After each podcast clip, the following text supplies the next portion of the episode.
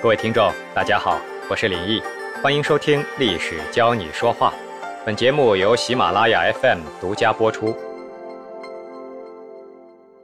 公元前二零六年，楚霸王项羽呢分封天下，立英布为九江王，统治庐江、九江两个郡。《三国演义》中的吕布名字里有个“布”字，特别的勇猛。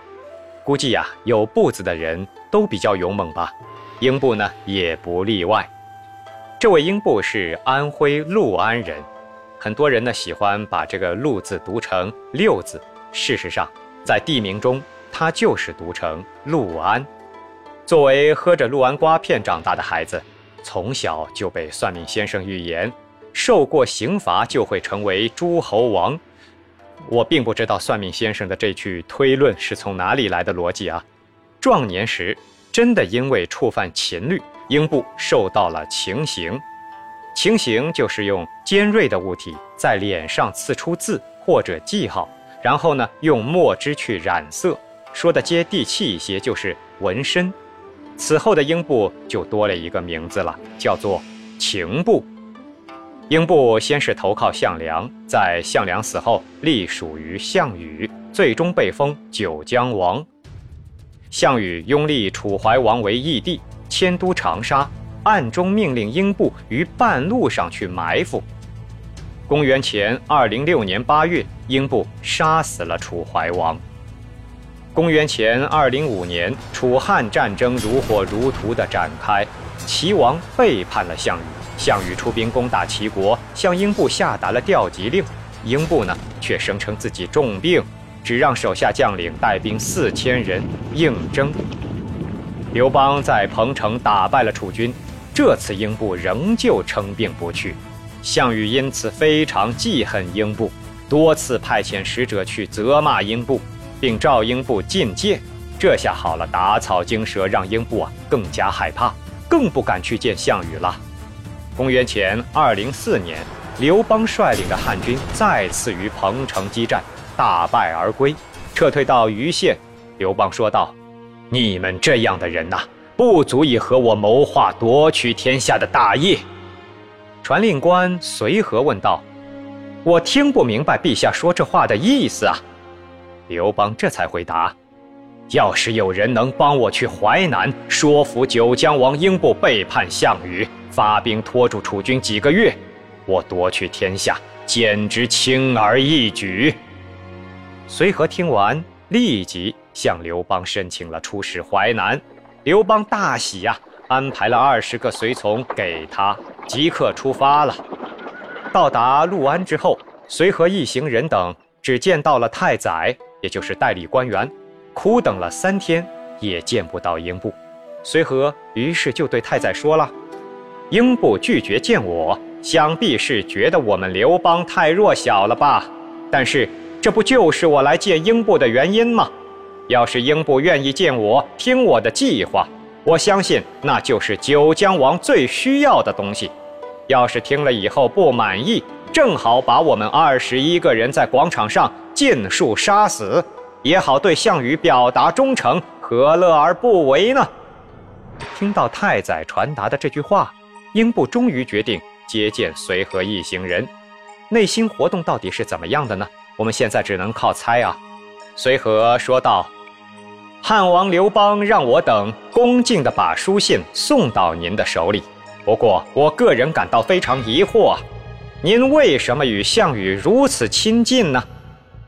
英布当然回答：“我对楚王项羽以臣子身份侍奉。”随和笑道：“大王和项羽都是诸侯，您既然觉得自己是臣子，想必是因为项羽的强大值得托付国家兴旺吧？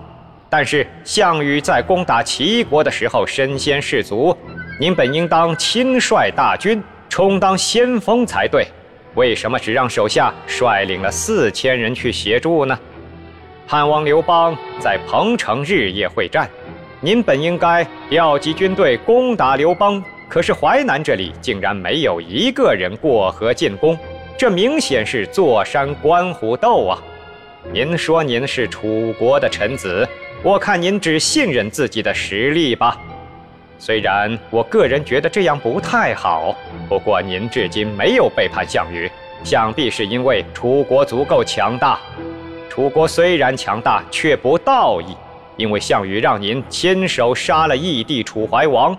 项羽以为战场上胜利了几次就真强大了吗？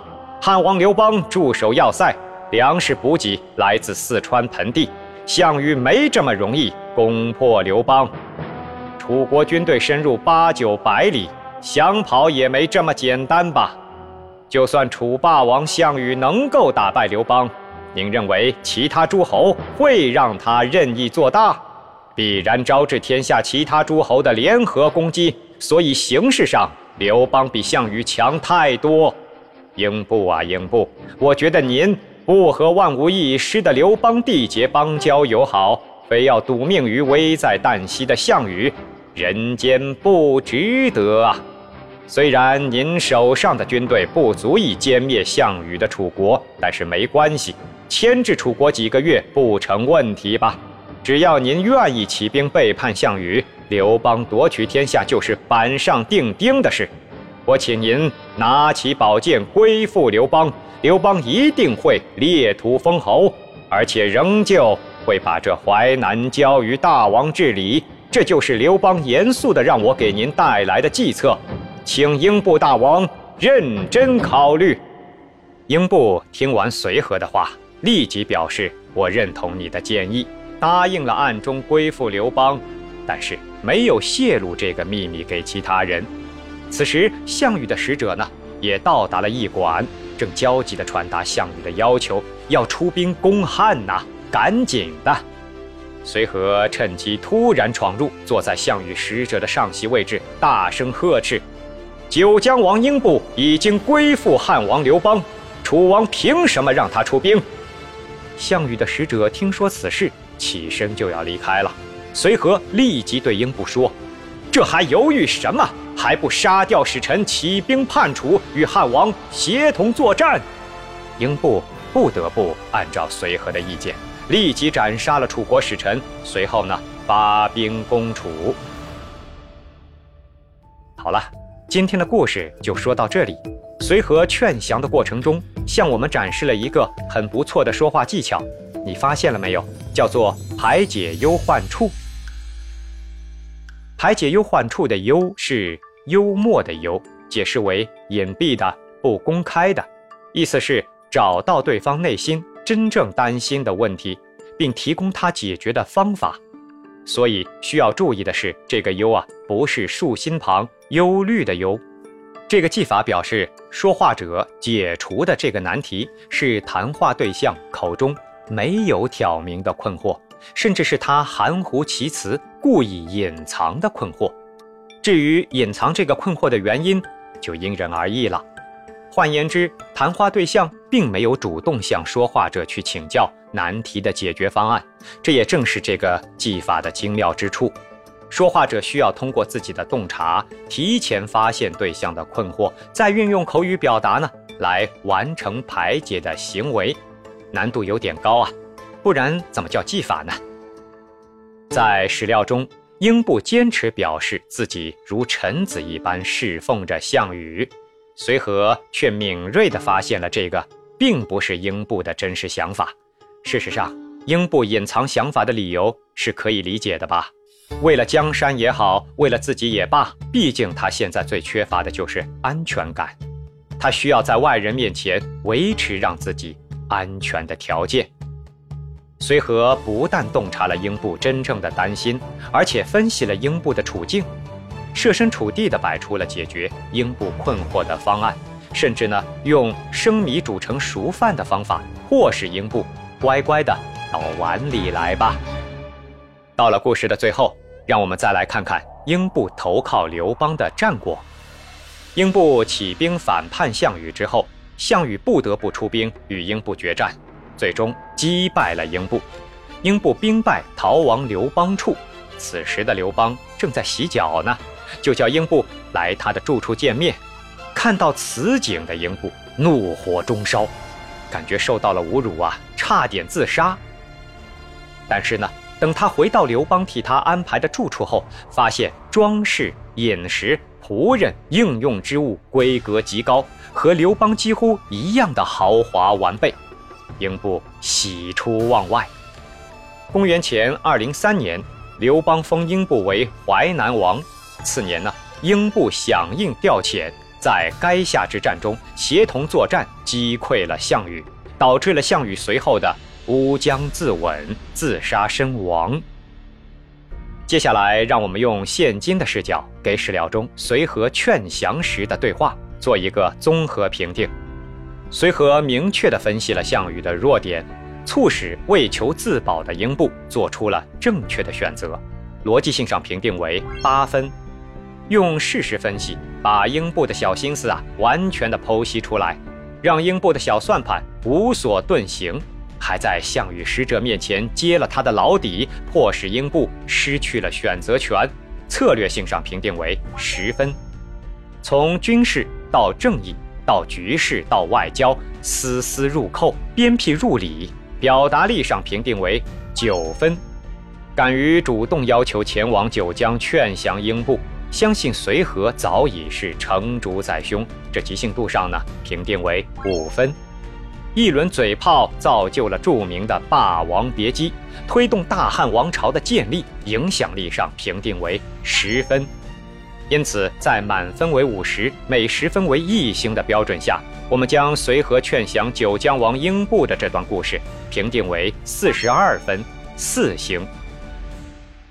其实，在现实生活中，我们经常能遇到类似的事情，比如儿子给父亲买了一部手机，本来是件好事吧，但是父亲却因为手机太贵，把儿子给骂了一顿。很多不明白其中真相的人，只会说这个父亲呢不解风情，辜负了孩子的好意。实际上，孩子很可能只注意到父亲用的手机老旧，却并没有发现父亲真正的担心与忧患。送了一件对于父亲来说过于贵重的礼物而已。类似的故事在一个小品中也有体现。女儿替母亲买了一个好几千的手机，担心母亲舍不得用，忽悠母亲说那是只值几百块的老人机。结果母亲信以为真，开开心心的以一千块的价格转卖给了他人。小品中的这个女儿发现了母亲的忧患，但是没有用好的方式去解决，导致了一场乌龙事件。这两个案例多多少少都没有完成排解忧患处的说话技法。当然，听到这儿，你会主动去完成这个作业。标准答案到底是什么呢？我一直说啊，口语传播没有什么标准答案，仁者见仁，只有更好，没有最好。如果是我呢？我可能对这位母亲说：“新款手机虽然贵，但是故障率低，一个手机用好几年，总好过一年换一次普通手机吧？那样更费钱，何况换一次手机还要转移一次通讯录，实在是麻烦。用一个好一点的手机，不但心情愉快，我们做儿女的也能尽点孝心，这不一举两得吗？相比之下，多花的那点钱意义很大。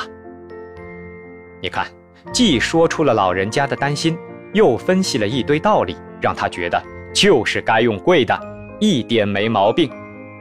有时人们的口是心非，恰好表明了他内心的另外一种想法。